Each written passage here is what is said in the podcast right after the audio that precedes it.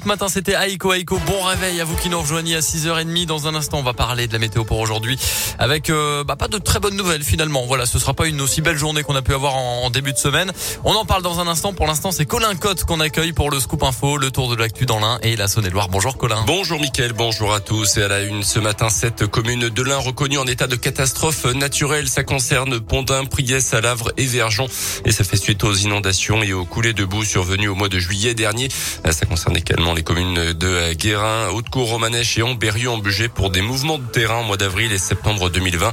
Les sinistrés ont désormais 10 jours à compter euh, d'hier pour contacter leur assurance.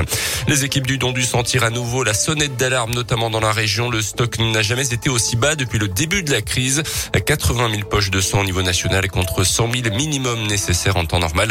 Euh, le risque de déprogrammer certaines opérations est grand selon les équipes de l'établissement français du sang. Les besoins se font surtout sentir au niveau des groupes O résus négatifs. Dans l'actu également, de plus en plus d'entreprises victimes de cyberattaques en France. Dans notre seule région Auvergne-Rhône-Alpes, ces actes ont augmenté de 400% en un an et elles visent plus particulièrement les TPE, PME.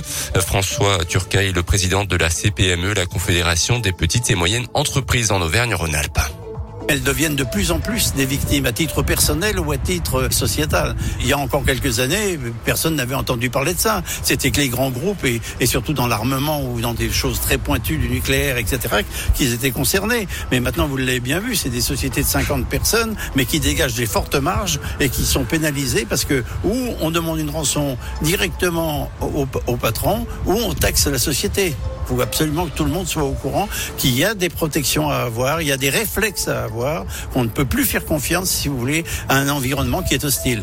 L'organisation patronale a accompagné au total une soixantaine d'entreprises de la région Vergne-Rhône-Alpes ces six derniers mois sur justement ces questions de cybersécurité. Dans le reste de l'actualité, la première écologiste remportée hier par Yannick Jadot. Les résultats sont tombés à 17h30 précise hier. C'est donc l'eurodéputé qui portera les couleurs des Verts à la prochaine présidentielle. Victoire de euh, courte devant Sandrine Rousseau, sa concurrente, euh, un peu plus de 51% des voix. On ne vient pas pour témoigner, mais pour gagner, a-t-il annoncé aux 20h de France 2. Le dernier sondage le crédit portant de seulement 6% des suffrages.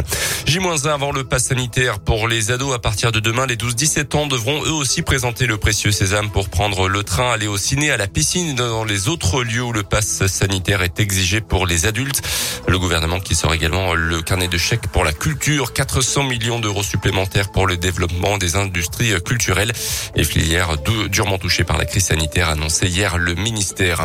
À noter aujourd'hui aussi l'hommage national rendu cet après-midi dans la cour des Invalides à Paris au sergent Maxime Blasco, militaire du 7e bataillon de chasseurs alpins de Vars en Isère tué au combat au Mali vendredi dernier.